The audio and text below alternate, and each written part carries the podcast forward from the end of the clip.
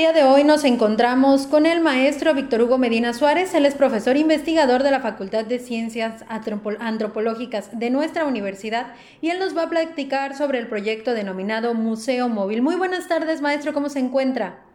Muchísimas gracias, aquí muy contento de poder eh, compartir con ustedes este proyecto eh, que, se, eh, em, que se da en el ámbito universitario entre jóvenes estudiantes de historia. Platíquenos un poquito, maestro, en primera instancia, ¿cómo es que nació este museo móvil?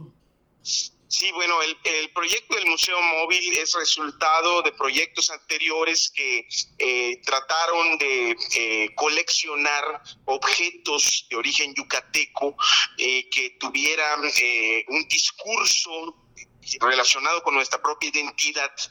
Y que este proyecto que comenzó con un par de cosas empezó a crecer y a crecer al grado de que hemos logrado una colección muy, muy amplia de muchísimos objetos, documentos, fotografías, todas relacionadas con la historia de Yucatán. Así que ante la colección decidimos pues sacarla al público con este nombre, el nombre del Museo Móvil.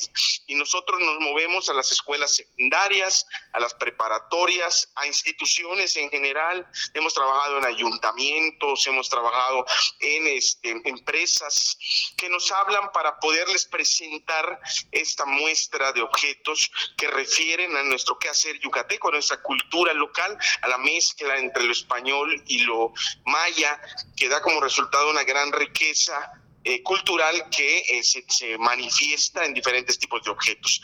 Y tenemos una colección amplísima de cosas muy, muy interesantes. Maestro, eh, recuérdanos un poquito, ¿hace cuánto tiempo comenzó este proyecto y cuál fue ese primer objeto que tienen, además de cuáles son los más característicos? Este proyecto comenzó aproximadamente hace, hace cinco años. Eh, Ahora es que en los últimos dos años se ha eh, difundido hacia toda la sociedad, sobre todo hacia el área educativa. Este, los primeros objetos que obtuvimos los logramos a partir de una donación familiar de, una, eh, un miembro de la familia que me otorgó un conjunto de documentos que eran correspondían a una hacienda en Equenera junto con algunos objetos que eran propiedad de, una persona que falleció y que pues pasaron a, este, mis manos y posteriormente fueron pasados al trabajo que hacemos en la universidad. Estos fueron los primeros objetos que consistieron en una caja de FAP este detergente que marca para nosotros este, una cuestión lingüística. Nosotros los yucatecos a todos los detergentes les decimos FAP. Y nosotros contamos con una caja original de 1949. También contamos con una bomba de flit de cristal, que también la palabra flit es otra que hemos generado este, y se encuentra muy presente en nuestra forma de hablar.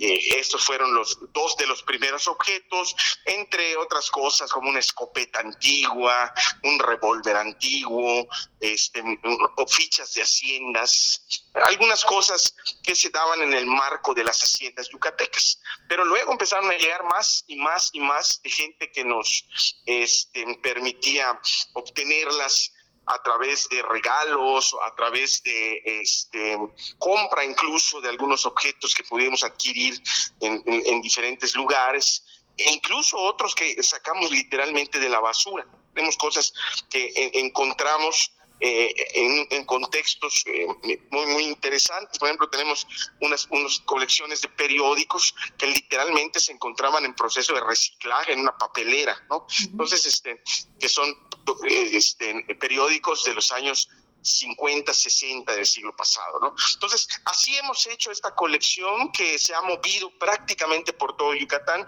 e incluso hemos salido de Yucatán, hemos hecho una muestra eh, virtual para Lagos de Jalisco, en donde nos están replicando los profesores de historia el proyecto.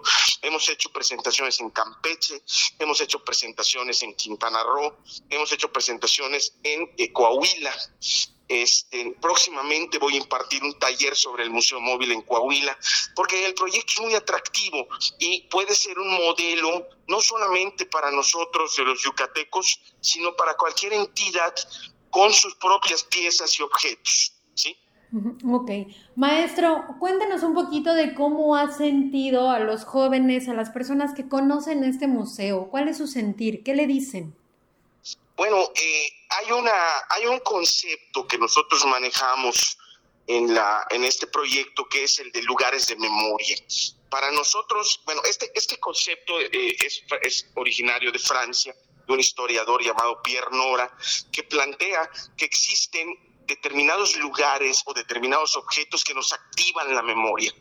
Entonces, todos estos objetos nosotros los consideramos lugares de memoria porque cuando los mostramos activamos la memoria de la gente. La gente recuerda, la gente empieza a hablar de sus, de sus eh, eh, eh, remembranzas, de lo que los abuelos contaban. Entonces son activadores de memoria.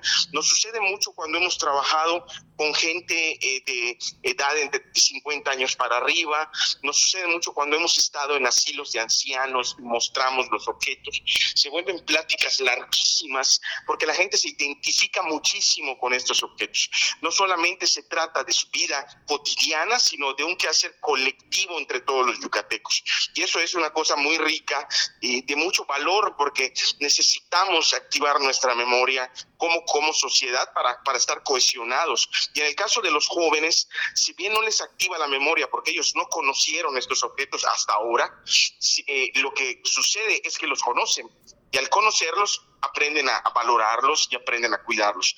Vale mencionar que un, otro concepto que manejamos es el de patrimonio cultural doméstico y el patrimonio cultural doméstico son objetos que se encuentran en las casas. Y eso es lo que nosotros tenemos, eso es lo que nosotros estamos tratando de recuperar, de valorar, porque se están perdiendo como no están protegidos por las leyes, se pierden entre tiendas de antigüedades, entre la basura, se pierden entre eh, este, la eh, falta de interés por los objetos. Y, bueno, queremos que la universidad sea un lugar en donde se resguarde este tipo de patrimonio. Ok, maestro, las personas que, por ejemplo, nos están escuchando y tienen algún artículo que les heredaron, que les regalaron, que ellos encontraron en casa de sus familiares y lo quieren donar, ¿cómo pueden hacer este proceso? Bueno, en primer lugar es invitar a la gente a que los conserve. Nosotros eh, no tenemos interés en recoger estos objetos de las casas.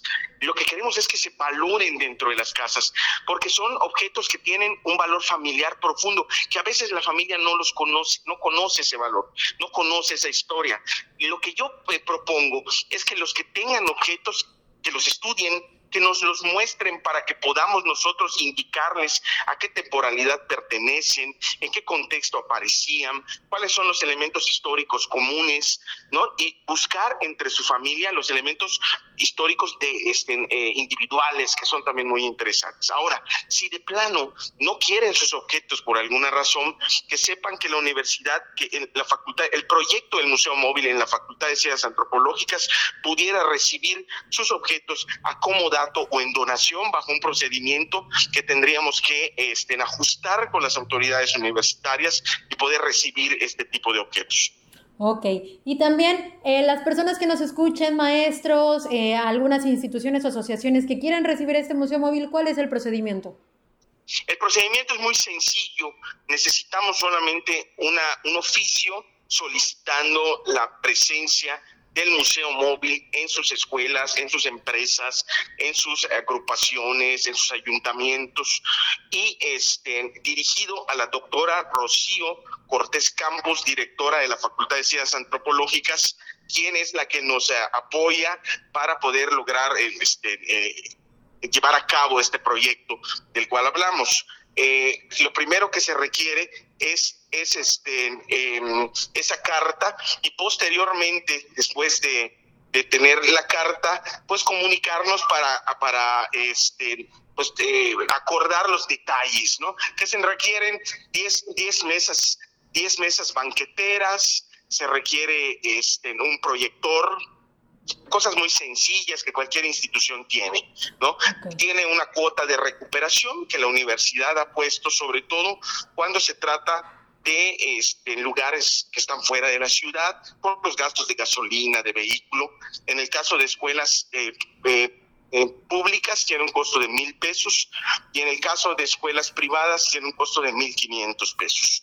Esos son las, eh, los, los requisitos generales, digamos. Nos pueden buscar en Facebook, tenemos una página que se llama El Museo Móvil, por ahí nos pueden contactar y también nos pueden contactar al teléfono en 9992 61 8147. Perfecto, pues muy interesante todo lo que nos comenta, maestro, justamente para conocer y no dejar morir la cultura popular de Yucatán. Le agradezco mucho que nos haya acompañado esta tarde. ¿Algo más que nos quiera agregar? No, agradecer muchísimo la oportunidad de difundir nuestro proyecto y ponernos a disposición de toda la sociedad para pues construir nuestra historia, trabajar nuestro pasado y que de ello aprendamos como sociedad para ser mejores. Perfecto, pues platicamos hoy con el maestro Víctor Hugo Medina Suárez, profesor investigador de la Facultad de Ciencias Antropológicas de la UADI, sobre este interesante proyecto, el Museo Móvil. Maestro, muchísimas gracias. Muchas gracias. Saludos al auditorio.